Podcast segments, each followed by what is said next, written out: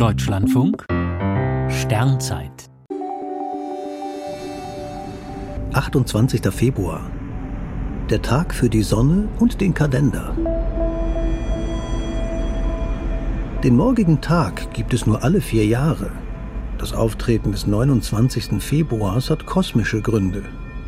Denn das Schalten im Kalender ist nötig, um den Lauf der Gestirne und den Kalender in Einklang zu halten. Die Erde braucht nicht genau 365 Tage, um einmal die Sonne zu umrunden, sondern knapp sechs Stunden mehr. Nach vier Jahren summieren sich die vergessenen sechs Stunden zu einem vollen Tag. Daher sind alle Jahre, die sich ohne Rest durch vier teilen lassen, Schaltjahre. Gäbe es ab sofort keine Schalttage mehr, wäre das recht bald am Himmel zu bemerken. Der Frühlingsanfang läge im Jahr 2100 nicht am 20. März, sondern erst am 7. April.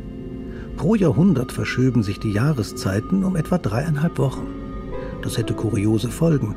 Im Jahr 2400 wäre Herbstanfang erst rund um Heiligabend.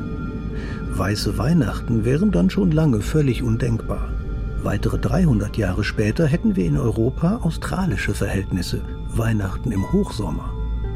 Doch dank der ausgeklügelten Schaltregel unseres Kalenders bleibt Heiligabend immer kurz nach der Wintersonnenwende. Alle vier Jahre wird geschaltet, nur in vollen Jahrhundertjahren nicht. Die Ausnahme von dieser Ausnahme sind Jahrhundertjahre, die sich ohne Rest durch 400 teilen lassen. Somit summiert sich der Fehler unseres Kalenders erst nach mehr als 3000 Jahren zu einem vollen Tag. Damit liegt erst in einer halben Million Jahren Heiligabend am Sommeranfang.